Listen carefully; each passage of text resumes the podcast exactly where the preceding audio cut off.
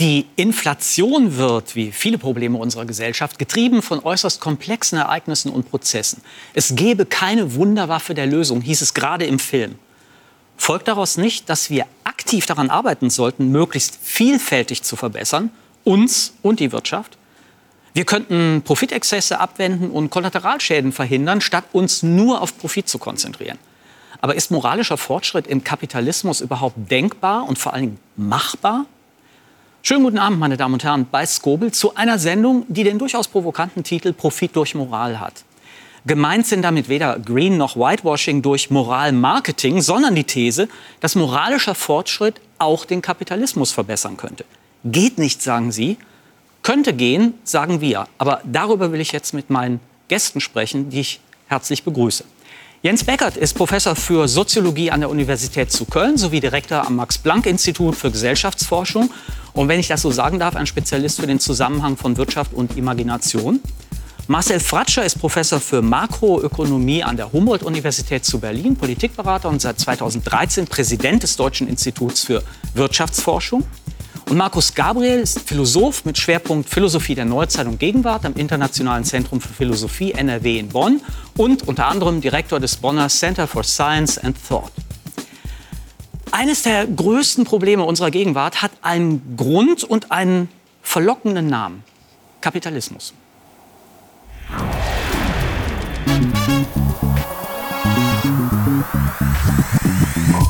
Wäre es nicht schön, wenn wir uns jeden Tag auf die Arbeit freuen würden, weil wir sie als sinnstiftend erleben?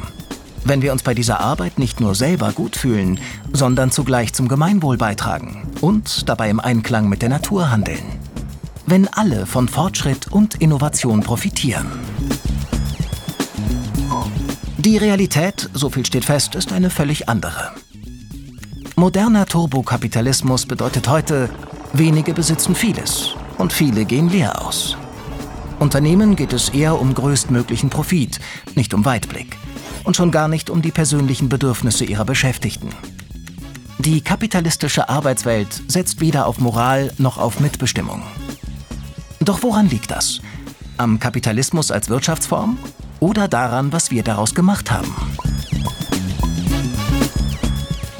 Rücksichtslose Gewinnmaximierung steht zunehmend in der Kritik da sich die weltweiten Verflechtungen des Handels ohne Skrupel über Ländergrenzen und Gesetze hinwegsetzen, haben Ungerechtigkeit und Umweltzerstörung längst globale Dimensionen erreicht. Seit Jahrzehnten wird eine radikale Veränderung angemahnt. Doch anstatt ethischen Regeln folgt der Kapitalismus weiterhin allein seinen eigenen Gesetzen.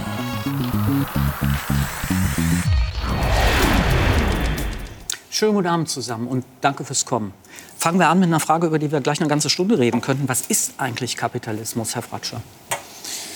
Kapitalismus hat für mich viel mit Marktwirtschaft zu tun, zwei verschiedene Begriffe, aber das bedeutet erstmal, ähm, jeder Mensch hat die Möglichkeit, sich einzubringen wirtschaftlich, kann eigene Ideen, kann Unternehmen gründen, kann Kapital, also Maschinen oder Menschen anstellen, also hat darüber, kann damit etwas machen. Ähm, also es geht frei, auch in Freiheit in gewissen Grenzen, kommen wir wahrscheinlich gleich ja, über, ja. über, den Missbrauch dieser Grenzen oder dass die Grenzen nicht richtig definiert sind. Aber das geht erstmal ums Individuum, die eigenen Ideale zu verfolgen. Jeder Mensch hat andere Konzept von, was ein gutes Leben ist, was das eigene Glück bedeutet, äh, was auch die eigenen ethischen Standards betrifft. Also Kapitalismus, Marktwirtschaft heißt, jedem Einzelnen die Möglichkeit zu geben, sich frei zu entwickeln, Unternehmen zu gründen, zu arbeiten, freie Entscheidungen zu treffen und das eigene Glück zu verfolgen. Passt das zu einer philosophischen Interpretation? Ähm, ich denke schon. Also ich verstehe unter Kapitalismus und Märkten eine bestimmte Art und Weise, äh, das Rätsel der Mehrwertproduktion zu lösen. Mhm. Menschen sind ja diese merkwürdigen Tiere, die aus wenig mehr machen können und teilweise aus nichts sogar etwas. Ja? Das heißt, ein bloßer Papierschein wird zu Geld, äh, ein bloßer Austausch von Waren erzeugt auf einmal irgendwie Arbeitsplätze. Und dieses Mysterium der Mehrwertproduktion löst in meiner Lesart der Kapitalismus mhm. dadurch, dass wir eben nicht versuchen, zentral zu regulieren. Also das Gegenteil wäre etwa eine Planwirtschaft oder eine Diktatur, die irgendwie uns sagt, was und wie wir herstellen sollen. Die Idee des Kapitalismus, so wie ich ihn verstehe, ist deswegen immer gebunden an Freiheit. Wenn ich das richtig verstehe, ist das Mehr nicht unbedingt ein Mehr an Kapital oder Geld, sondern ein Mehr an Problemlösung. Richtig. Also äh, wenn ich bei einem Unternehmen etwas äh, kaufen möchte, irgendeine Dienstleistung oder eine Ware, dann habe ich ja ein Problem, das ich gerne lösen möchte. Ich möchte gerne einen Kaffee trinken und kann mir dann einen Espresso irgendwo bestellen. Das heißt, mein Problem, wie bekomme ich mhm. Koffein, der mir gut schmeckt, ja, löst das Unternehmen. Kann ich damit ähm, auch philosophische Probleme lösen? Ich glaube, dass wir das ja faktisch insofern tun, als äh, wir zum Beispiel steuerfinanzierte Forschungsinstitutionen äh, uns leisten. Das sind ja auch unter kapitalistischen Bedingungen. Investieren mhm. wir in philosophische Forschung. Das tun wir. Herr Beckert, als Soziologe, was ist Kapitalismus?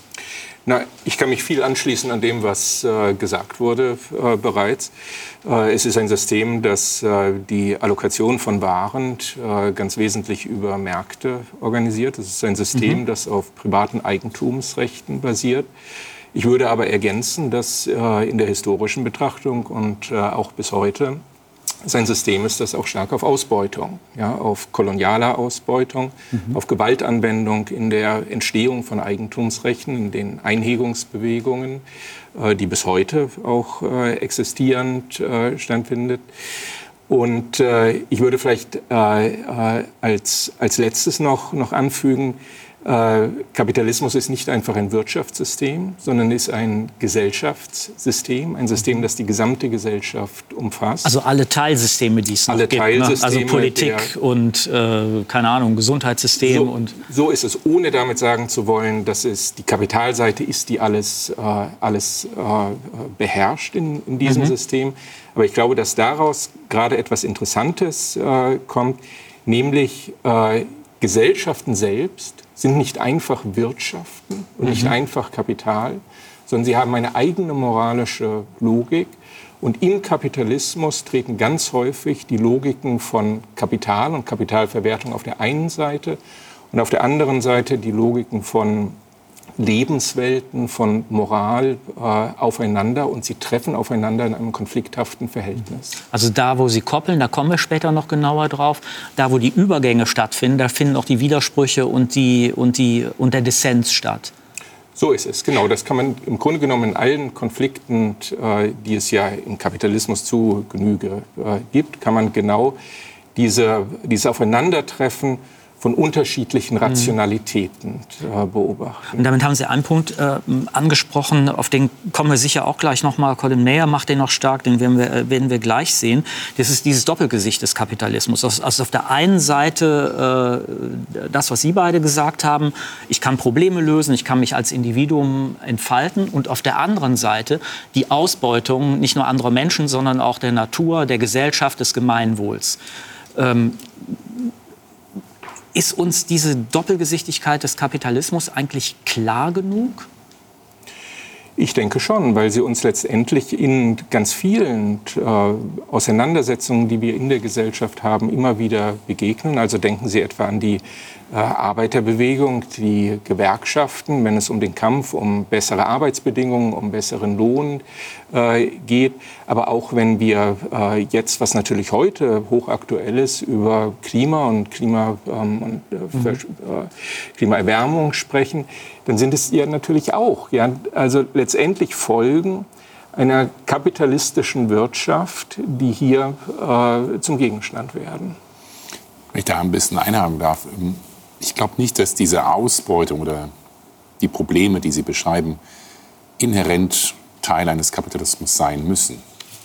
Ich glaube eher, dass es ähm, einen Missbrauch des Systems widerspiegelt. Denn eigentlich bedeutet für mich, oder so wie wir auch in der Ökonomie Marktwirtschaft definieren, erstmal Chancengleichheit. Äh, alle haben die gleichen Möglichkeiten, sich einzubringen. Äh, es gibt klare Spielregeln in Deutschland mit der sozialen Marktwirtschaft, und das mal beschrieben, hat Ludwig Erhard das mal beschrieben, der Staat ist da, um die, ist der Schiedsrichter, der im Prinzip die Regeln setzt und sicherstellt, dass es einen fairen, fairen Wettbewerb gibt. Und das, was Sie beschreiben, die Ausbeutung, also dass es natürlich einen, Machtkampf gibt innerhalb des Systems, ähm, das muss erst einmal nicht schlecht sein, weil das heißt der Ausgleich, verschiedene Seiten versuchen sich zu arrangieren ähm, und eine Balance zu finden. Aber es ist schwer, mit denen, die viel haben, eine Balance zu finden, wenn ich nichts habe. Genau, und das, das sehe ich dann in vielerlei, genau, ganz genau. Und da sehe ich zum Beispiel, wenn man die, sich die Diskussion um Mindestlohn an, mhm. anschaut. Ja? Also die Idee im Markt ist, eigentlich, wenn Markt funktioniert, müsste ein Mindestlohn gar nicht notwendig sein, weil man verhandelt und dann kriegt der, der arbeitet, eben den größten Teil von dem, was er erwirtschaftet, kriegt er für sich und das ist sein Lohn. Und die Tatsache, dass wir einen Mindestlohn brauchen, heißt ja, ja da findet ein Missbrauch, da ist ein Machtungleichgewicht da. Und ähm, ich will nur sagen, es gibt den Missbrauch und ich glaube, er hat zugenommen aus verschiedenen Gründen, weil wir eine globalere Welt haben, äh, technologische Gründe. Ähm, auch die Technologie heißt, es wird immer weniger Champions geben, immer weniger Unternehmen schaffen immer größeren Marktanteil, also monopolisieren Macht. Äh, aber inhärent ist die Idee von Marktwirtschaft erst einmal ein fairer Wettbewerb und ein Austausch. Und das muss immer das Ziel sein, wieder, wieder zurückzukommen. Also wenn ich vielleicht dazu noch mal einhaken darf, ich glaube schon, das stimmt natürlich. Das, also es gibt das Prinzip der Rechtsgleichheit und insofern ja, also gleiche, äh, äh, ist es ein vollkommen anderes System, ja, als etwa der Feudalismus, aus dem der Kapitalismus sich entwickelt hat, wo eben Rechtsungleichheit ja, und, äh, von, vornherein von vornherein festgeschrieben wurde. Aber ich glaube, das, was Sie beschreiben, aus meiner Perspektive zumindest ein gewissermaßen naives Verständnis von, äh, von Kapitalismus ist. Also, äh, ist, äh, also gewissermaßen das Verständnis, das man in, in ökonomischen Lehrbüchern ja, äh, lernt. Also jede äh, Ökonomie äh, kennt äh, monopolistische Strukturen, kennt Machtungleichgewichte. Im Arbeitsverhältnis ist schon von vornherein ein Ungleichgewicht angelegt. Und äh, wenn Sie an äh, die ähm, Kolonialgeschichte äh, denken etwa, dann äh, also ist es ja ganz unzweifelhaft, ja, dass hier also eine massive äh, Gewalt stattgefunden hat, die die zum Teil den Reichtum äh, produziert hat, äh, der äh, heute in, Amsterdam und in, Hamburg zu, zu besichtigen ist. Ja, da würde ich gerne einhaken und tatsächlich widersprechen. Also es ist natürlich völlig historisch richtig, dass die Entwicklung derjenigen Systemformationen, die wir heute als Kapitalismus bezeichnen, historisch mit Kolonialstrukturen koinzidiert. Gleichzeitig ist es aber natürlich so, dass der Kapitalismus, das wusste ja kein geringerer als Karl Marx insbesondere äh, zu schätzen, den äh, Feudalismus weggefegt hat. Der relevante Kontrast ist ja dieser. Das heißt, die zweite Dimension neben äh, äh sozusagen der Möglichkeit von Privateigentum, also Akkumulation von Kapital durch Privateigentum, ist eine der ökonomischen Handbuch Elemente für Kapitalismus. Die zweite, würde ich sagen, ist mindestens genauso wichtig, ist freie äh, Gestaltung von Verträgen. Das heißt, äh, zwar ist es sicher so, dass Arbeitsverhältnisse mit Machtungleichheiten einhergehen, aber ich würde die These wagen, dass ohne den Kapitalismus die Überwindung der Sklaverei, also eine massive Form von moralischem Fortschritt, nicht möglich gewesen wäre. Moralischer Fortschritt in der Moderne, äh, Gleichstellung, Themen, die wir heute diskutieren, oder jetzt eben auch der Klimaschutz, äh, finden aus meiner Sicht spezifisch unter kapitalistischen Bedingungen statt. Und das würde ich auch auf der positiven Seite dieses ambivalenten, janusgesichtigen Systems mhm. verbuchen. Wir gehen da, ich lasse das mal so stehen, das ist ein Widerspruch, da gehen wir, gehen wir gleich äh, drauf ein, tiefer und intensiver.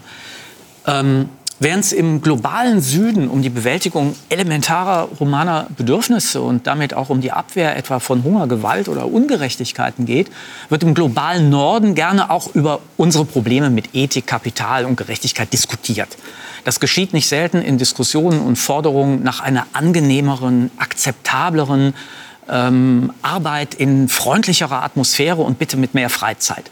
Work-Life-Balance steht sicher auch für mehr Ethik am Arbeitsplatz und in der Wirtschaft, weil Probleme der partnerschaftlichen Kindererziehung etwa oder der gemeinsamen Care-Arbeit tatsächlich ja Fragen berühren, die mit einem guten Leben, gelingender Lebensgestaltung und damit auch mit zentralen ethischen Fragen und Lebensgestaltungsproblemen zu tun haben. Ich wünsche mir einfach, dass ich halt einen erfüllenden Job habe, der auch irgendwie Mehrwert in der Gesellschaft stiftet. Ich hätte gern schon genügend Freizeit. Ich will die Erwartung nicht erfüllen. Ich will weniger arbeiten als die Generation vor mir. Freizeit ist schon wichtiger. Also Arbeit ist eher halt, um die Freizeit genießen zu können. Junge Menschen möchten anders arbeiten als ihre Eltern. Das zeigen auch die Zahlen. Im Randstadt Work Monitor, einer der größten Arbeitnehmerumfragen weltweit, geben 58 Prozent der 18- bis 24-Jährigen an, dass sie einen Job kündigen würden, wenn er sie daran hindert, ihr Leben zu genießen. Und 52 Prozent der gleichen Altersgruppe würden einen Job gar nicht erst annehmen, wenn er nicht mit ihren Wertvorstellungen vereinbar ist. Mit dieser Haltung provoziert die junge Generation. Weniger arbeiten und das auch noch in wirtschaftlich turbulenten Zeiten. Es hat noch nie eine Gesellschaft in der Welt gegeben, auch nicht in der Geschichte, die ihren Wohlstand dadurch verteidigt hat, dass sie weniger arbeitet. Nicht in jeder Branche kann weniger Arbeit durch mehr Produktivität ausgeglichen werden. Die Busfahrerin, die einen Tag weniger fährt, muss ersetzt werden. Das kostet Geld. Ein Generationenkonflikt bahnt sich an. Denn die Welt, in der wir leben, ist nicht so verlässlich wie gedacht.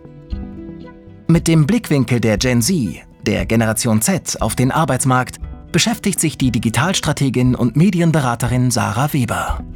Diese unsichere Zukunft und die zumindest gefühlte fehlende Perspektive, ähm, wie diese Zukunft aussieht und auch ob diese Zukunft eine lebenswerte und gute und sichere Zukunft sein wird und sein kann, spielt auf jeden Fall eine Rolle dabei, wenn wir auf die junge Generation und Arbeit blicken, weil sich diese Fragen natürlich ganz anders stellen.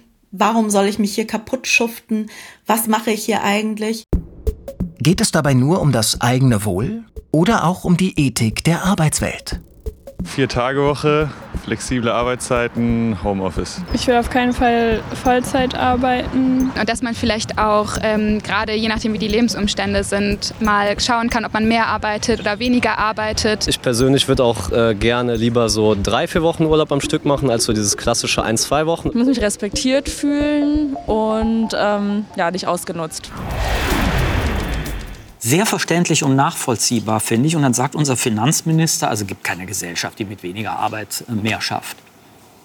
Er hat den Begriff Wohlstand genutzt und ich glaube, da müssen wir ansetzen. Also das, zeigt, das zeugt ja von einem sehr seltsamen und engen Verständnis von Wohlstand, nämlich äh, Wohlstand als das zu messen, was man bezahlen kann, mit Geld kaufen kann. Mhm. Das meint er damit. Und äh, Wohlstand ist so viel mehr. Wohlstand ist, ist, ist Glück, Glück mhm. ist, Gesund, ist, Gesundheit, ist sozialer Friede, ist eine intakte Familie, ist geopolitischer Frieden, ist eine intakte Umwelt, ist zu wissen, dass man sich ethisch verhält. Also auch Altruismus gehört dazu für die meisten Menschen. Und da würde ich ihm entschieden widersprechen. Wohlstand geht erst einmal darum, ähm, genau sich auf diese Dinge zu fokussieren. Sie können mit weniger Produktion von Maschinen oder Autos, nämlich mal das Auto, das typische Beispiel. Mehr Sinn produzieren äh, durchaus. Mehr Sinn produzieren, indem wir, ne, also das weiß, ist eine provokante These, aber ich glaube, wir müssen genau darüber mhm. diskutieren, wenn wir über, über Werte sprechen, was ist uns wichtig und die meisten Dinge, die Wohlstand und Wohlergehen schaffen, können Sie nicht in Geld messen. Ich meine, das ist doch philosophisch eigentlich eine Banalität, aber wir haben das nicht auf dem Radar, oder irre ich mich da? Ich glaube, der Sinn von Wohlstand und damit auch die Rechtfertigung des Kapitalismus. Der Kapitalismus steht ja immer unter Rechtfertigungsdruck und das ist auch gut so. Die Rechtfertigung des Kapitalismus hängt aus meiner Sicht an mindestens zwei Fäden.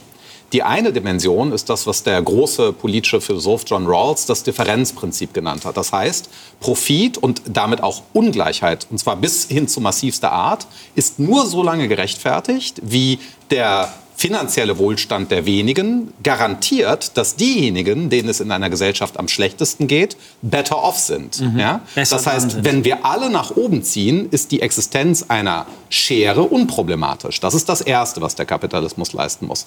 Und das Zweite ist in der Tat, also an der Stelle sozusagen das Gegenteil dessen, was der Bundesfinanzminister gesagt hat, dass wir ein erfülltes Leben führen können. Ja, der Sinn von Kapitalakkumulation ist ja Freiheitserhöhung. Da bin ich ganz auf der Seite der Liberalen. Freiheit ist aber in ihrem Wesen soziale Freiheit. Freiheit ist immer Freiheit, die wir mit anderen teilen, Familie, Freunden und so weiter. Das heißt, die Forderung in einer Gesellschaft mit extrem viel Wohlstand wäre zum Beispiel die Vier-Tage-Woche etwas, mhm. was wir uns leisten können. Schade, dass er Liberalismus selber nicht so gut verstanden hat, aber das ist ein anderes Problem. Ähm, Herr Beckert, wie sehen Sie das als Soziologe, das, was wir da gerade im Film auch an Stimmen gesehen haben von jungen Leuten?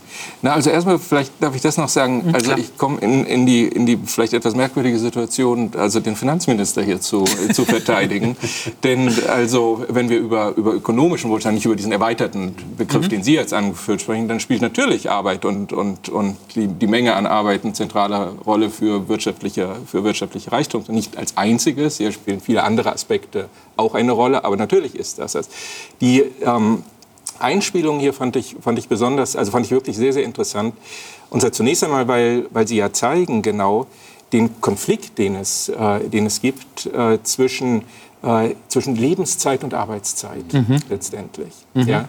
Und, äh, und was diese jungen Leute machen, ist, sie, sie klagen Lebenszeit ein und wollen sie nicht in Arbeitszeit absolviert wissen. Und das ist natürlich ein ganz alter und, und also konstitutiver Konflikt innerhalb einer kapitalistischen Wirtschaftsordnung, ja, als es also im 19. Jahrhundert schon um Verkürzung von Arbeitszeit mhm. ging, als es äh, in den 50er Jahren ja, darum ging, dass Fatih äh, am Samstag bei uns ist, als es in den 80er Jahren um die 35-Stunden-Woche mhm. ging und jetzt um die vier Tage. Aber das spricht Woche. auch gegen Herrn Lindner. Das spricht äh, nur insofern eher gegen Herrn Lindner, als dass es genau die Auseinandersetzung zeigt. Ja, Herr Lindner ist gewissermaßen derjenige, der hier sagt, äh, wir brauchen ja mehr Arbeitszeit, um mehr in mhm. seinem Sinne wirtschaftlichen Wohlstand zu, äh, ähm, äh, zu produzieren. Wohingegen die jungen Leute sagen, das ist nicht alles, ja, sondern wir wollen, wir wollen unser Leben und, äh, und unsere Lebenszeit verteidigen gegen diese Logik mhm. ja, des Kapitalismus. Zwei Reaktionen darauf. Äh, erst einmal ähm, hat, äh, arbeitet niemand so wenig in der Welt wie wir Deutschen heute. Wir haben ungefähr eine Jahresarbeitszeit von 1450 Stunden mit äh, sehr viel äh, Urlaubszeit und gleichzeitig haben wir den viel größeren Wohlstand, als wir jemals zuvor hatten. Also es geht sehr wohl, auch mehr materiellen Wohlstand zu schaffen mit weniger Arbeit. Also es geht hier um Produktivität und genau das ist ja die Idee. Eine Vier-Tage-Woche und das zeigen auch Studienexperimente, dass die Leute in, pro Stunde produktiver sind, wenn sie ähm, ein ausgeglicheneres Leben haben, wenn sie motiviert sind, wenn sie einen Sinn dahinter sehen, wenn sie selbst entscheiden können. Und darum geht es ja, Arbeit produktiver zu machen. Und das Zweite und auch wichtig ist, wir müssen über den Begriff Arbeit reden. Mhm. Äh, für viele, auch von den jungen Menschen, bedeutet Arbeit, ich kümmere mich um meine Angehörigen. Äh, mhm. Da ist meine Tante, die braucht Pflege. Mhm. Äh, ich will mich in Vereinen ehrenamtlich engagieren. Also wir, Mensch ist ja ein soziales Wesen und wir müssen aufhören. Anderer Begriff, weiterer Begriff von Arbeit. einen anderen Begriff von Arbeit und mhm. auch wieder auf den Begriff Wohlstand. Was ist denn wichtig in einer Gesellschaft? Und wenn Menschen sich engagieren, gesellschaftlich und schaffen einen Wert, ohne dafür mhm. bezahlt zu werden, und noch ein letzter Begriff, das betrifft vor allem Frauen, wird immer gesagt, die, Deutsche, die Frauen arbeiten in Deutschland ja so wenig, weil die so viel Teilzeit arbeiten. Die sind viel mehr beschäftigt mit Arbeit, mit Pflege von Angehörigen, mit ehrenamtlichen Unbezahlte Tätigkeiten. Arbeit. Unbezahlte Arbeit. Und ich glaube, deshalb mhm. ist es total wichtig, nochmal auf diesen Begriff Arbeit einzugehen. Menschen arbeiten nicht weniger, sie arbeiten anders. Mhm. Und ich meine, wir kennen natürlich alle, also ein gewichtiger Punkt, äh, über den man immer reden muss, ist, wie messen wir zum Beispiel in einem Unternehmen äh, Arbeit. Es gibt ja, wir haben ja schon kurz über Verträge gesprochen. Natürlich reguliert das Arbeitsrecht äh, Pflichten und Rechte äh, der sogenannten Arbeitgeber, ein Unwort, finde ich, der deutschen Sprache, aber wie dem auch sei, das Verhältnis zwischen Arbeitgeber und Arbeitnehmer. Eigentlich müsste es ja umgekehrt sein. Der sogenannte Arbeitnehmer ist der Arbeitgeber für den Arbeitnehmer. Aber wie dem auch sei. Ähm, dieses Verhältnis ist ja eines, das auf Vertrag beruht.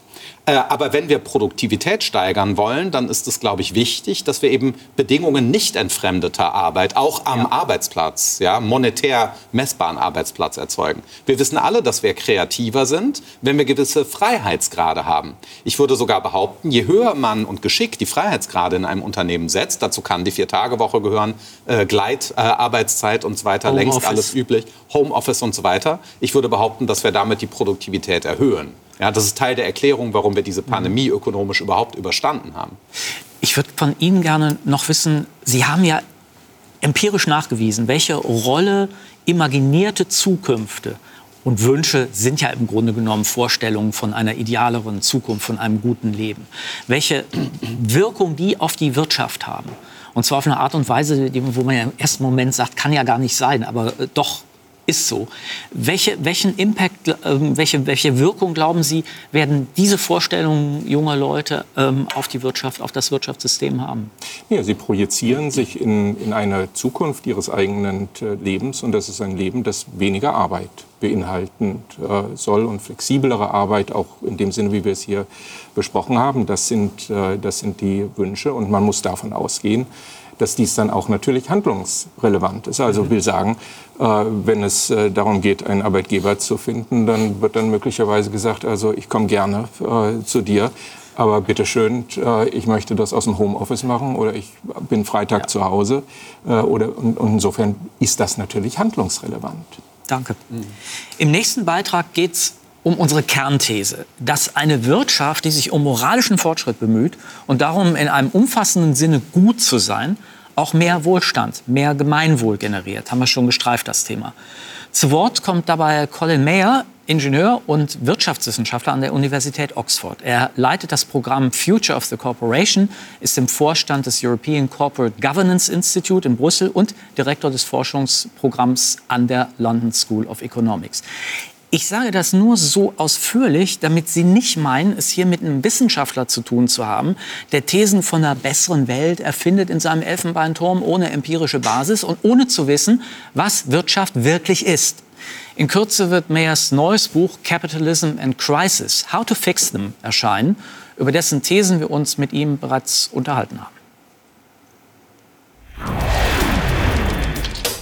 Vor allem im industrialisierten Westen profitieren viele vom Kapitalismus.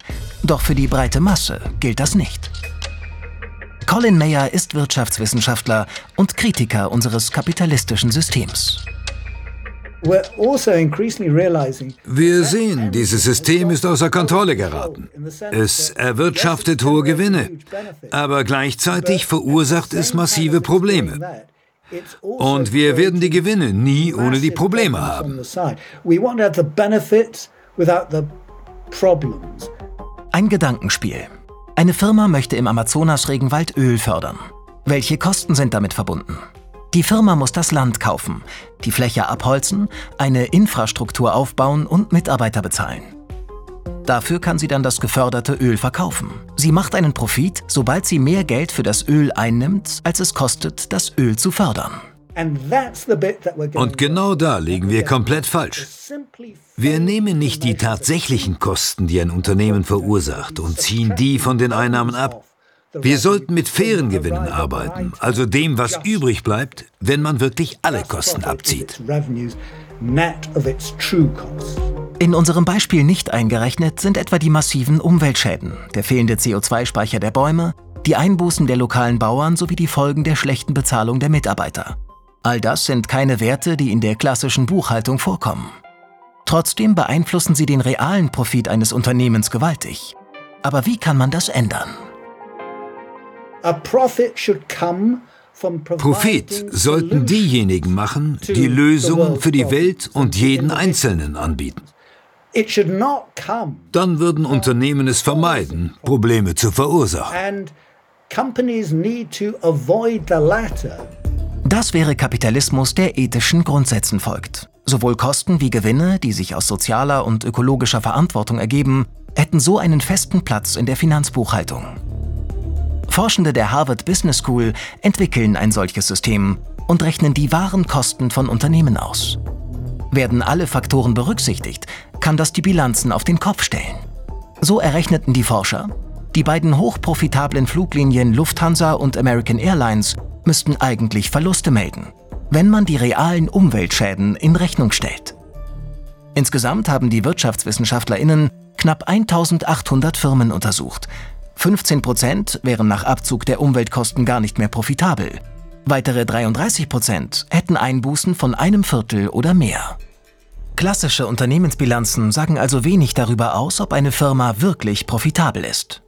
Die nicht eingerechneten Kosten bezahlen wir alle. Herr Gabriel, äh, Sie kennen Mayer, Sie haben mit ihm diskutiert. Wo stehen wir in diesem Diskurs? Ich meine, das, das leuchtet doch total ein zu sagen, Profit sollten die machen, die gute Lösungen für Probleme präsentieren. Ja, Colin Mayer führt in diesem Buch, das bald erscheint, den Begriff ein des wahren Profits, des True Profits. Profit, Profit bedeutet ja aus dem Lateinischen dasjenige, was uns nützt. Ja? Und seine These ist eben zu sagen, dass der wirkliche Kapitalismus, äh, wenn man ordentlich buchhalterisch und so weiter arbeitet, äh, eigentlich zeigen würde, dass wir gar nicht in einem ordentlichen kapitalistischen System leben. Das ist ja seine These. Denn der Urkapitalismus ist eben ein System, von dem er sagt, dass es auf einem moralischen Imperativ beruht. Das ist jetzt nicht der von Immanuel Kant, sondern in dem Buch lesen wir dann, dass dieser Imperativ darin besteht, äh, dass wir Probleme lösen mit dem Ziel, dass wir jemandem helfen, jemandem zu helfen, jemandem zu helfen. Mhm. Das heißt, Gesellschaft ist für Colin Mayer genau dann stabil, wenn sie ein System der wechselseitigen Unterstützung darstellt bei dem Punkt waren wir eben schon mal und da haben Sie eingewendet, ja, Moment, in den, an den Punkten, an denen sich die verschiedenen Systeme reiben, also zum Beispiel unser Gesundheitssystem, unser Wirtschaftssystem und die Politik, da entstehen Widersprüche. Und Sie haben in einem, in einem Artikel ähm, diese Arten und Weisen, wie Wirtschaft mit anderen Systemen koppeln kann, ähm, finde ich äh, brillant analysiert. Da gibt es fünf verschiedene Formen. In Ihrem Artikel sind es vier, aber eigentlich sprechen Sie fünf an. Der erste ist die Kooperation. Was ist das? Naja, ich, das ist ein ganz wichtiger Hintergrund für, für das Funktionieren von, von Märkten. Also man kann sich das äh, so vorstellen, wenn ein Vertrag abgeschlossen wird, muss man irgendwo darauf vertrauen können, dass der äh, Vertragspartner mhm. sich auch an den Vertrag hält und zwar auch in einem Augenblick, zu dem es für ihn nicht mehr vorteilhaft ist. Ja? Wenn das nicht der Fall ist, entstehen enorme, enorme Transaktionskosten äh, und äh, das würde äh, ein Wirtschaftssystem ineffizient. Das Gute ist ja, dass wir als biologische Leben, also als, als Säugetiere, darauf angelegt sind, eigentlich zu kooperieren von Anfang an. Aber das nur nebenbei. Das Zweite ist die Gruppensolidarität. Das ist sozusagen ein Sonderfall von Kooperation in der In-Group. Ja, also da geht es zum Beispiel um, um gewerkschaftliche Solidarität. Zum, ja. ja. als ein als ein Beispiel, das äh, äh, und das ist ja also Gewerkschaften sind da gerade interessant, weil Gewerkschaftsbewegungen eben aufgrund des verbundenen Trittbrettfahrers Problems von, äh, von kollektivem äh, Handeln äh, nicht einfach rationale Motive ihrer Mitglieder motivieren können oder das reicht nicht hin, sondern sie müssen immer an die Solidarität der Gruppe. und der Gruppe und damit an eine moralische Kategorie. Das Dritte ist, das nennen Sie blockierter Austausch, also das Verbot bestimmter Objekte und Dienstleistungen, zum Beispiel das Verbot, nicht mit Organen zu handeln. Genau, das ist etwas, was wir auch sehen und das ist eine Form von Eingang von Moral in die, äh, in die Wirtschaft, die gewissermaßen den, den, dem Vorteilsstreben von beiden Parteien äh, widerspricht. Also es gibt jemanden, äh, der unbedingt ein Organ braucht. Es gibt eine andere Person, äh, die bereit wäre, gegen eine Geldzahlung ein Organ, eine Niere zu, zu spenden. Aber unsere Gesellschaft äh, verbietet diese Art von Transaktion. Und auch in Gesellschaften, wo das nicht verboten ist, ist es ganz massiv reguliert. Und da sieht man, dass also die Moral einer äh, Gesellschaft, normative Vorstellungen eben auch dazu führen können, dass, äh, dass Tauschhandlungen blockiert Und damit Wirtschaft werden. blockiert wird. Der vierte Punkt ist Altruismus, also die freiwillige Selbstverpflichtung im Hinblick auf einen moralischen Wert, aber auch auf eigene Kosten hin. Also selbst wenn mich das was kostet, setze ich das um. Ja, es wäre also äh, etwa bei äh, CO2 äh, freiwilligen Kompensationen. Mhm. Ja, wäre das, äh, das ein Beispiel. Äh, ich kaufe ein, ein Flugticket bin aber bereit, noch darüber hinaus eine Zahlung zu leisten, von der ich ja nichts habe im unmittelbaren materiellen Sinne, einfach weil ich denke, es ist das Richtige, mhm. wenn ich mit dieser Zahlung Natur schütze. Und dann gibt es noch was Böses, das nennen Sie den trojanischen Altruismus. Also es ist der strategische Einsatz von Werturteilen, also ich erzähle Ihnen, was gut ist, zum eigenen Vorteil auf Kosten anderer. Ja, also das ist eine schwierige, das ist eine schwierige Kategorie. Ich will Ihnen ein Beispiel äh, dafür sagen. Wenn, wenn, wenn etwa äh, im globalen Norden gefordert wird, dass im globalen Süden Kinderarbeit mhm. verboten werden sollte, mhm. ja, dann würden wir normativ natürlich sofort sagen, das, das, soll so sein und das ist richtig. Aber wenn Sie das aus der Perspektive der Akteure im globalen Süden sehen, dann ist das zumindest ambivalenter, denn das bedeutet äh, möglicherweise, dass die Familien äh, gar nichts nicht, mehr haben. So ist es, genau. Ja, und das soll jetzt überhaupt nicht Kinderarbeit oder so verteidigen, sondern es soll gewissermaßen auf ein moralisches Dilemma hinweisen. Also wenn das die, wenn das die Typen sind, wie Moral, äh, also Ethik und andere Wirtschaftssysteme koppeln, ähm, was folgern Sie daraus, Herr Fratscher? Oder ist das einleuchtend für Sie? Ähm, es ist einleuchtend. Natürlich haben wir unterschiedliche Moralvorstellungen und Ethik. Klar. Äh, da geht es dann darum, einen gemeinsamen Nenner zu definieren. Zu Deshalb sagen, brauchen wir die Philosophie. Deshalb brauchen wir die, die Philosophie. ähm, aber letztlich ist für mich auch der Begriff wenn man über wir haben vorhin darüber gesprochen, Marktwirtschaft ist ohne das politische System nicht denkbar. Denn in Demokratie heißt das eben auch Universalismus. Heißt, wenn eine Person gewisse Rechte hat, müssen alle anderen diese gleichen Rechte mhm. haben. Mhm. Und ähm, für mich ist bei der Diskussion wirklich im Mittelpunkt die Beziehung zwischen dem Individuum und der Gesellschaft als Ganzes. Und ähm, heute, äh, also wenn wir über Profite sprechen oder überzogene, exzessive äh, Profite, wie das jetzt in dem Beispiel war, da, wird, da ist ein Unternehmen, das, das äh, schlachtet die, die Umwelt oder die Natur aus, verursacht riesige Kosten. Mhm. Um Profite zu machen, ist es im Prinzip nichts anderes, dass Gewinne privatisiert werden und Kosten und Risiken sozialisiert werden. Also da schafft jemand für sich einen Vorteil und sagt, ihr alle anderen bitte dürft äh, dürft die Kosten dafür tragen, in dem Fall durch die Umweltverschmutzung. Also es ist antikooperativ eigentlich. Ähm, im, ja, die Frage ist, mit wem kooperiert man? Wenn man die eigene Gruppe nur betrachtet, dann ja, kann dann man sagen, super, dann ist es gut. Ja. Ähm, aber das ist schwierig. Und ich glaube, in dieser Situation sind wir heute. Am Anfang haben wir gesagt, wir haben meiner Ansicht nach einen Missbrauch der Marktwirtschaft, wo eben zu viel dieser Privatisierung der Gewinne, Sozialisierung der Kosten, der Risiken bedeutet. Und das Diskussion haben wir heute. Haben wir selten häufiger oder stärker gehabt als im heutigen Kontext, wo viele Unternehmen sagen, ihr der Staat rettet uns mal, ihr müsst uns jetzt subventionierte Energie geben, zahlt uns Energiestrompreis, ähm, wir wollen äh, Industriestrompreise, wir wollen weniger zahlen. Ähm, und da, ne, also die massive Druck der Unternehmen auf die Gesellschaft zu sagen, ihr müsst uns mehr helfen. Und ähm, als ein Beispiel, um mich jetzt auch bei Zuschauern Zuschauern un unbeliebt zu machen, ähm, ich habe mal gesagt, wenn man wirklich diese externen Kosten, wie Colin Meyer das berücksichtigt, auf den Preis von Fleisch umlegen würde, ja. würde das Kilo Rindfleisch fünfmal teurer sein, als es heute ist. Mhm. Jetzt sagen Sie mal dem normalen Menschen auf der Straße dein Steak äh, nicht mehr, keine Ahnung, vier kosten, Euro kosten, sondern 20 Euro. Mhm. Dann dann geht bei manchen die Hutschnur hoch und sagen, Moment mal, ich werde ja über den Tisch gezogen. Ich habe mich an einen Lebensstandard gewöhnt, das ist mein Anrecht, günstig Lebensmittel zu kaufen und jetzt wollt ihr, dass ich fünfmal viele zahle.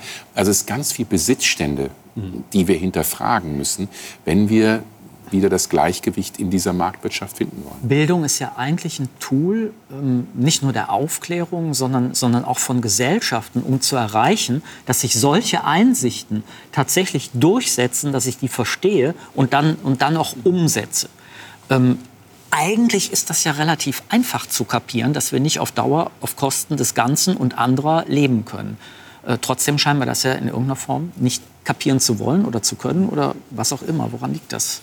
Also um auch äh, nicht die These von Colin Mayer an dieser Stelle wäre, nicht, wenn wir das Rindfleischbeispiel, was mhm. ein sehr gutes ist, nehmen oder jedes andere dieser Formen, er würde sagen, wir brauchen eben Kapitalismus heißt, dass wir jetzt eine unternehmerische Lösung suchen. Das heißt, wir lassen die, den Markt den Preismechanismus des Marktes dafür sorgen, wir rechnen das ein und jetzt kostet das Fleisch so viel, da reagieren wir zu Recht erstmal mit der sozialen Frage. Mayer würde jetzt sagen, also brauchen wir eine unternehmerische Lösung. Wenn Rindfleisch zu teuer ist, brauchen wir eine Alternative. Ja, eine gleich gut schmeckende Ernährungsalternative. Naja, das wären dann vielleicht Schweinemastbetriebe in Vietnam.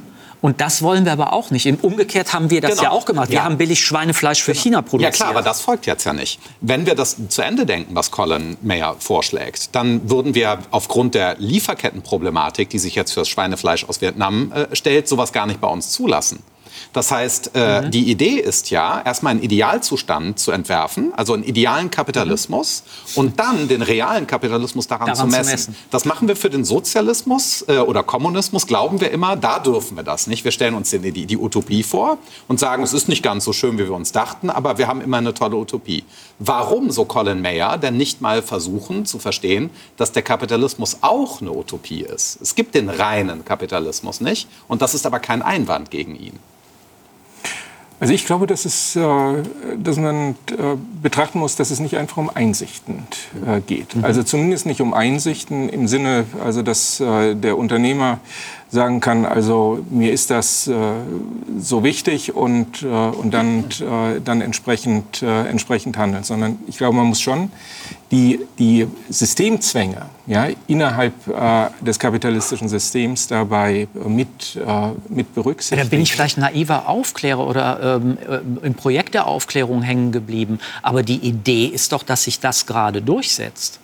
Nein, es wird sich nur dann durchsetzen, wenn es die, eine politische Durchsetzung davon gibt. Also nehmen wir also das vielleicht wichtigste Beispiel der Externalisierung von Kosten, nämlich also die CO2-Verschmutzung. Mhm. Äh, so, also eine Lösung dafür besteht darin, dass Unternehmen äh, für den Ausstoß von äh, Kohlendioxid bezahlen müssen. Ja, also es ist nicht die unternehmerische Einsicht, wir dürfen jetzt die Umwelt nicht mehr verschmutzen, also sondern es ist der staatliche Zwang und damit wird das quasi in das, also verständlich gemacht überhaupt. Verstehe. Ja, aber das ist doch eigentlich so, dass äh, weil die Unternehmen nicht einsichtig sind und es nicht ja, selber sie machen. Nicht. Sie können, das ist mein Argument, sie können. Weil sie, Share, weil sie ihren Shareholdern selbst, selbst, selbstverständlich, okay. selbstverständlich.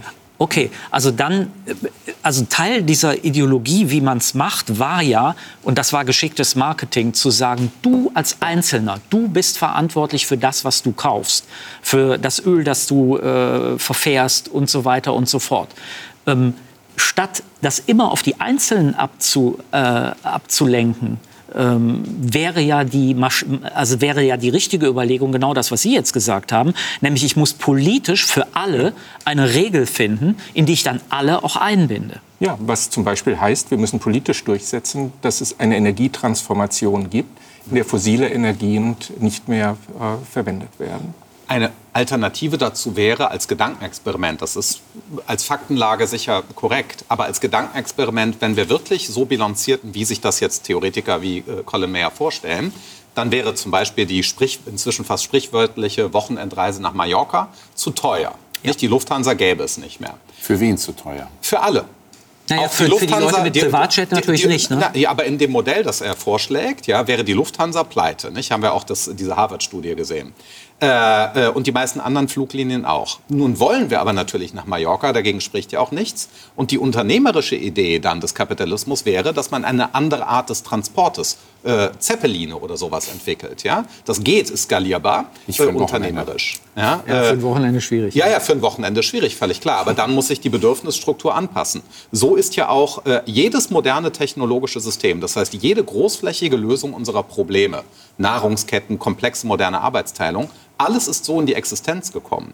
Wir trauen uns heute nur nicht zu, ja, uns zu fragen, wie wäre es denn, wenn wir wirklich die Sachen anders machen? Mhm. Deswegen outsourcen wir mhm. gerne die Problemlösung. Genau. Die Politik muss es tun oder das Individuum.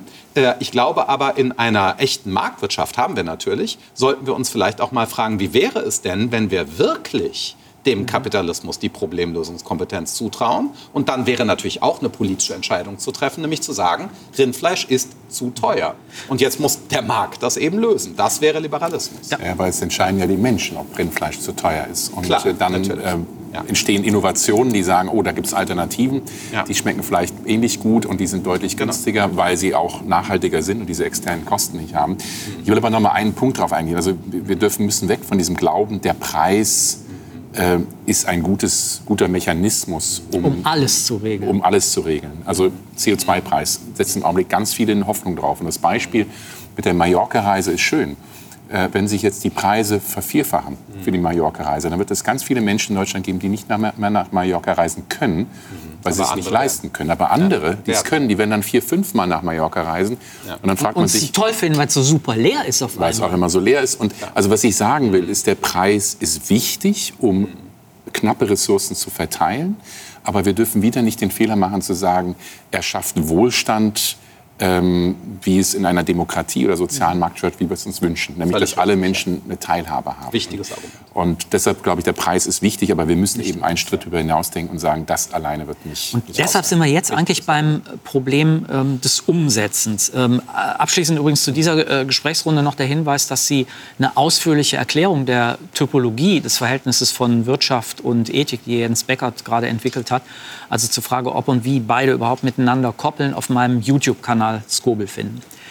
Äh, Im Frühjahr hatte ich Gelegenheit, zusammen mit Markus Gabriel in Tokio zu sein. Und dort gab es unter anderem Gespräche mit Nippon Keidanren, dem Dachverband der japanischen Wirtschaftsorganisation. Ist eine wichtige Stimme auch bei der japanischen Regierung. Und bei den Gesprächen in Tokio ging es vor allem darum, wie Japan Kapitalismus und Ethik auf eine neue, produktivere Weise zusammenbringen könnte. Und dabei kann Japan eine alte, sehr erfolgreiche und zwischen weltweit verbreitete Methode anknüpfen.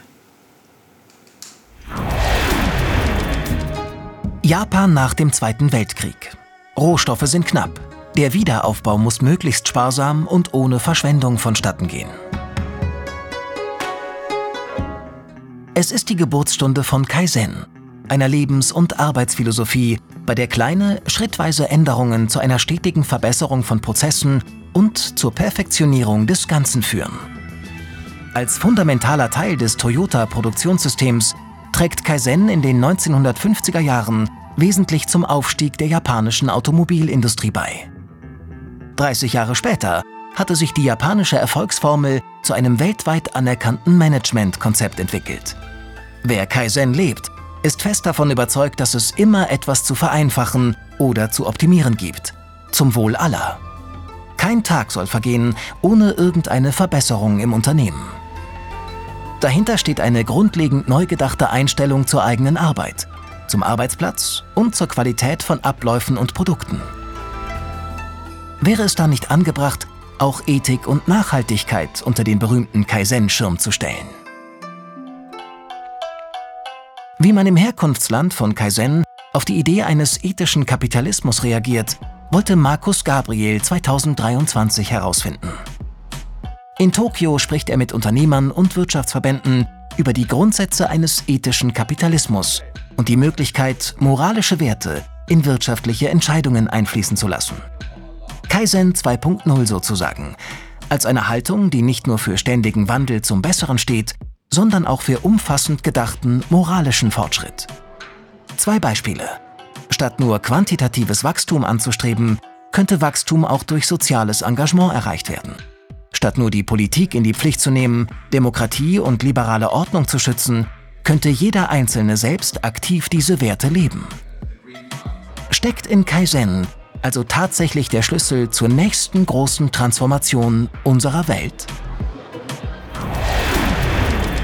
Wir haben eben kurz im Bild Kohei Saito äh, äh gesehen, mit dem Sie diskutiert haben, und sein Buch Systemsturz, der weg vom, Kommunist, äh, vom Kapitalismus äh, rät, hin zu einem Degrowth-Kommunismus.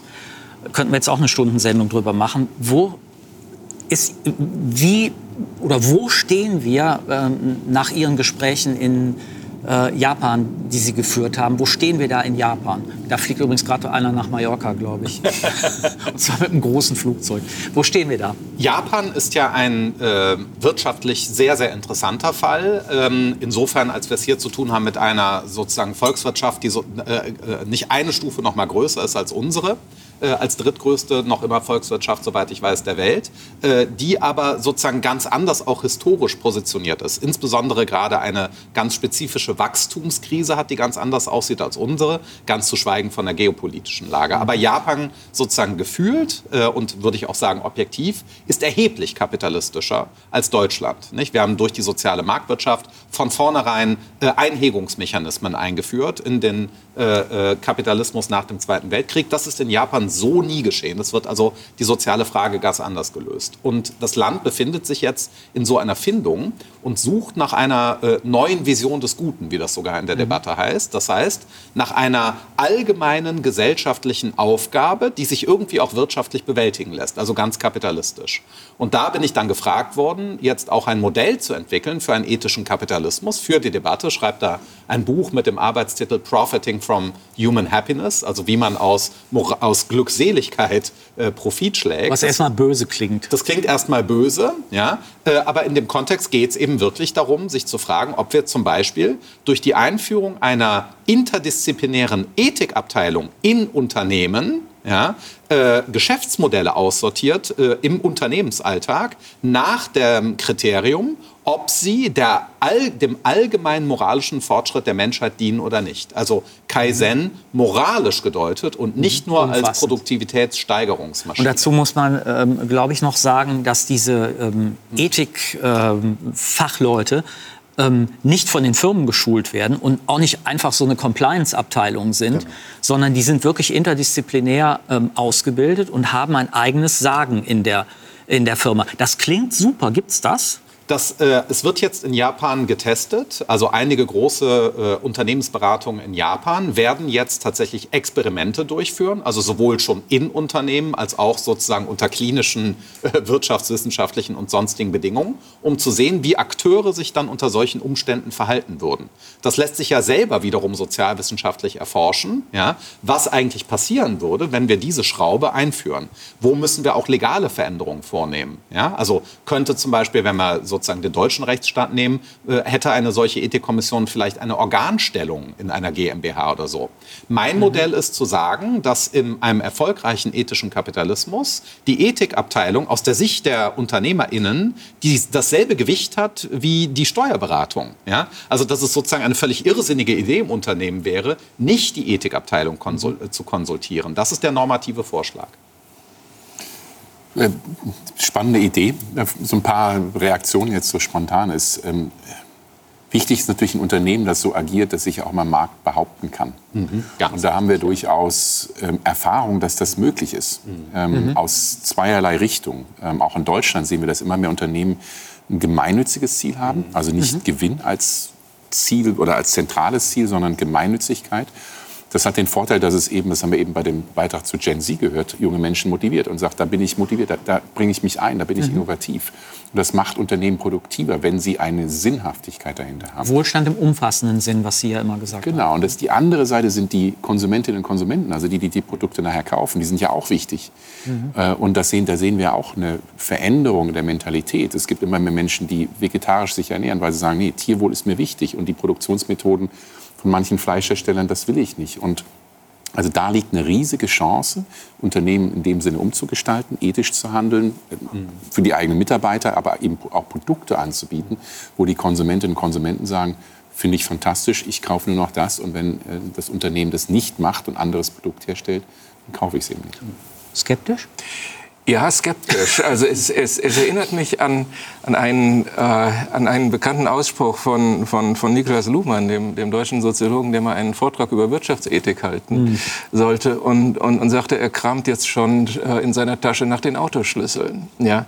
Also der wollte da, der wollte da nur, noch, nur noch weg. Also ich glaube, dass, äh, dass wenn, wenn das heißen soll, Unternehmen geben Gewinnmöglichkeiten auf, um sich gut oder ethisch äh, äh, akzeptabel zu verhalten, bin ich extrem skeptisch. Das bedeutet das Gegenteil. Aber ich bin nicht skeptisch, wenn mhm. sich die mhm. Gewinnmöglichkeiten vereinbaren lassen mit einem anderen Wirtschaften. Und dafür gibt es ja tatsächlich Beispiele. Und wenn man, also Kaizen ist ja eigentlich eine Form der Arbeitsorganisation. Wenn man das etwa auf Deutschland bezieht oder auf Amerika aus, aus Japan weg, also diese ganze Entwicklung von Humanisierung der Arbeit in den 70er mhm. Jahren war ja genau der mhm. Versuch, ja, also eine bessere Arbeitswelt zu, zu erstellen. In Ihrem Sinn Wohlstand in, umfassender zu richtig, verstehen. Ja, aber das war von beiden Seiten gedacht auch als etwas, was eben Produktivität tatsächlich erhöhen kann und verbindet damit aber auch eine, eine Humanisierung. Das ist ja. das, was Sie meinen, oder? Und, genau. äh, und, und wenn, also wenn diese Bedingung erfüllt ist gewissermaßen, ja. dann ja, ja. Wenn sie nicht erfüllt ist, dann bin ich sehr skeptisch. Ja. Ich würde sagen, das ist wahrscheinlich eine, äh, ein Aspekt, den Luhmann nicht gesehen hat, weil Luhmann davon ausging, dass diese Systeme immer nicht koppeln, mhm. es aber clevere ähm, Wege gibt, wie sie doch koppeln. Das wäre ihrer. Genau, also der Ökonom Dennis Snower, der sozusagen in derselben Debattenlage auch ist wie äh, Colin Mayer und die Beiträge, die ich gerade mache und viele andere äh, in der Diskussion, die äh, unter New Moral Political Economy läuft. Das, Margaret Levi, Deborah Setz waren da auch wichtige Theoretikerinnen, die Impulse geliefert haben. Was diese Debatte sagt, ist, ähm, dass wir eben tatsächlich Profit ja, im, im, messbaren Sinne nach allen sozusagen mehr oder weniger Standardindikatoren erwirtschaften wollen, also völlig kapitalistisch vorgehen, aber das Ziel ist eben, moralischen Fortschritt zu begünstigen. Sehr, sehr einfaches Beispiel. Wer mit unternehmerischen Mitteln, wie auch immer, ich weiß ja auch nicht wie, sonst würde ich es tun, das Klimaproblem lösen könnte, wäre garantiert sehr, sehr reich. Nicht? Oder man denke an die Pandemie. Äh, durch die kapitalistisch hergestellten Vakzine ja, sind einige Menschen sehr, sehr reich geworden Das hat Steuer, riesige Steuern nach Mainz gebracht und so weiter, um den BioNTech-Fall zu bringen. Das heißt, wir hatten hier ein moralisch hochwertiges Produkt. Man kann jetzt streiten, äh, Impfgegner, aber es war in einer Pandemie ein moralisch hochwertiges Produkt, Frühvakzine zu liefern, hat wieder Freiheit ermöglicht und so weiter und hat sehr viel Profit abgeworfen. Und die These wäre, dass wir tatsächlich mit moralischem Fortschritt auf unternehmerische Weise Profit erwirtschaften können. A, weil unser Publikum, die KonsumentInnen, moralisch sensibilisiert sind und weil wir die Produktivität im Unternehmen erhöhen. Das ist die Wette, die normative Wette, die ich abschließen würde. Also, dass der Kapitalismus nicht in seinem Wesen ausbeuterisch ist, sondern auf mhm. eine Schieflage geraten ist. Wenn die Analyse stimmt, wir haben jetzt noch, noch nicht mal drei Minuten mehr. Äh, was sind die nächsten Schritte in Deutschland, Herr Fratscher? Ähm, glaube, Deutschland ist schwierig. Du mich so schwer, weil ähm, also eine, meine, eine meiner, meiner ja. großen Sorgen ist, dass wir in Deutschland durchaus ambitionierter sind, was moralische Standards betrifft. Ob das jetzt Tierwohl ist, ob das mhm. Umwelt mhm. ist, ob das Datenschutz, ob das mhm. Forschung mit Embryos ist. Ähm, aber ein, in einer Welt, in der so eine Art Race to the Bottom, so ein Unterbietungswettbewerb gibt, ist es gefährlich oder kann es gefährlich sein? Also ich würde gerne glauben, dass moralisch, ethisch höhere Standards sich auch wirtschaftlich durchsetzen. Aber in der Realität sehen wir, dass eben Unternehmen, die höhere Standards bei Umwelt, bei Arbeitsschutzstandards einhalten müssen, mhm. ins Ausland gehen. Und zwar mhm. dorthin gehen, wo die niedrigsten Standards sind. Und deshalb müssen wir diese Themen global denken. Also für mich ist die entscheidende Frage für die nächsten 20 Jahre, wer setzt die globalen Standards? Äh, sind wir Europäer, sind wir Deutschen am Tisch und wir Deutschen müssen realisieren, wir sind ein kleines Land. Also die Leute, mit denen ich geredet habe, die mit internationalem Recht zu tun haben, die sagen, wir laufen leider auf so eine ähm, pluralistische Rechtsordnung global raus. Das heißt, ich habe Bereiche, in denen habe ich die Rechtsordnung, ich habe Bereiche, da habe ich eine andere, ich habe eine chinesische. Eine aber das, das hilft Ihnen nichts, wenn Sie in der kleineren Volkswirtschaft sind. Nee, natürlich nicht. Und das hilft ist, mir gar nichts. Deshalb ist es so wichtig, dass erstmal Europa mit einer Stimme spricht. Dass ja, wir, absolut. Und dass wir uns dann überlegen, was sind denn eigentlich Gesellschaften, mit denen wir die größten Überschneidungen haben. Dann kommt man wahrscheinlich eher auf USA als auf China. Und dann ja. gemeinsam eben diese globalen Standards zu setzen. Und dann mhm. ist es leichter. Also eine kleine Volkswirtschaft, können, die können ihre eigenen rechtlichen Standards haben, aber wenn alle anderen in der Welt nach anderen Spielregeln spielen, dann werden ihre Unternehmen verlieren. Also ich glaube, die Frage, wer setzt die globalen Standards, ist die entscheidende. Und da sehen wir im Augenblick nicht gut aus. Ganz kurz noch als Soziologe, geben Sie dem eine Chance, die globalen also für mich wäre es eine Frage, wer sind die politischen Akteure, die das durchsetzen können. Ja, also äh, ich habe immer ein bisschen Schwierigkeiten mit dem Satz, wir sollten jetzt machen. Also ich möchte gerne wissen, wer macht das. Ja? Und das heißt, es müssten die politischen Kräfte gestärkt werden, äh, die tatsächlich in der Lage sind, ja, so etwas durchzusetzen. Wir haben alle nicht geglaubt, dass wir wirklich ausdiskutiert haben. Ganz herzlichen Dank ähm, für die Einsichten und dafür, dass Sie da waren. Und äh, zum Thema finden Sie, meine Damen und Herren, ähm, ein Video zu Moral und Kapitalismus im Skobel YouTube-Kanal. Profit und Gewinnstreben, haben wir gesagt, sind die Triebfeder der Wirtschaft in einem kapitalistischen System. Ist okay. Wirtschaft existiert nicht nur, um Waren auszutauschen oder uns zu beglücken, sondern vor allem, um Profit zu machen, der im günstigen Fall Fortschritt antreibt und Wohlstand erzeugt, in einem umfassenderen Sinn. Das Problem ist, dass Gewinne, wie Colin Mayer sagen würde, sowohl durch das Lösen von Problemen entstehen können, als auch durch das Verursachen von ihnen. Denn viele Gewinne werden ja auf Kosten der Umwelt, unserer Gesundheit, Nachbarschaft, Gemeinden, unserer Bildung und Kinder erzielt. Gewinne sollten aber nur durch Lösung unserer Probleme entstehen und nicht dadurch, dass sie welche schaffen. Kant verband mit der Aufklärung die Idee des moralischen Fortschritts und einer alle Menschen einschließenden gerechten Weltgesellschaft. Dafür ist es nicht zu spät, denn Kapitalismus ist eine freie Entscheidung einer Gesellschaft. Unsere Wahl. Wir entscheiden, ob er Heilmittel oder Ursache neuer Katastrophen ist. Und damit tschüss.